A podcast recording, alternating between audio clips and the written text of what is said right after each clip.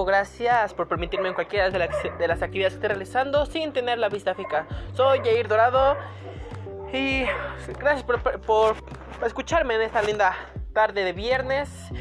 Y sí, 8 de diciembre del, año en curso 2020. Un año que pasará la historia como uno de los no tan agradables, ¿no? Pero, pero bueno, hoy estaremos hablando de, de, una, de un nuevo tema. O estaremos hablando de, de, de esta película llamada Gataka.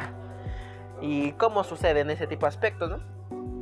Eh, cómo las acciones del protagonista son justificables de acuerdo al entorno. Creo que no, realmente las, las no, no son justificables porque actúa de, de muy mala manera. Y bueno, creo yo que no es el, lo correcto, ¿no? Y hay situaciones que no, no regulan con el entorno del derecho. Hay, cosas que sí realmente pertenecen a este, este entorno que se llama sociedad o lo quieras ver y con tus derechos, claro. Pero no regula. Hay cosas que no, no concuerdan, ¿no? Porque no está siguiendo las leyes.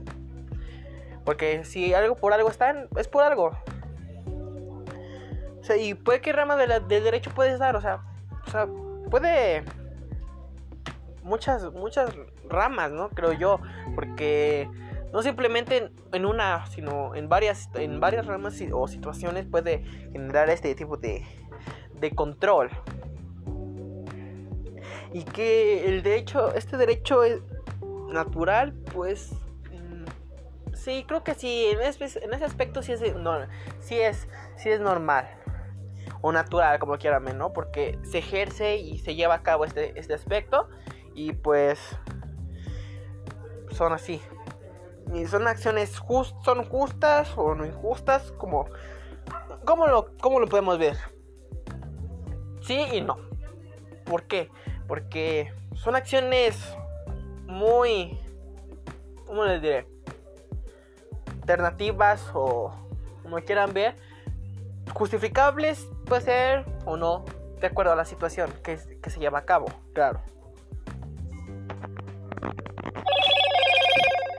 Bueno, eso es un, eh, un, un, algo de esta película.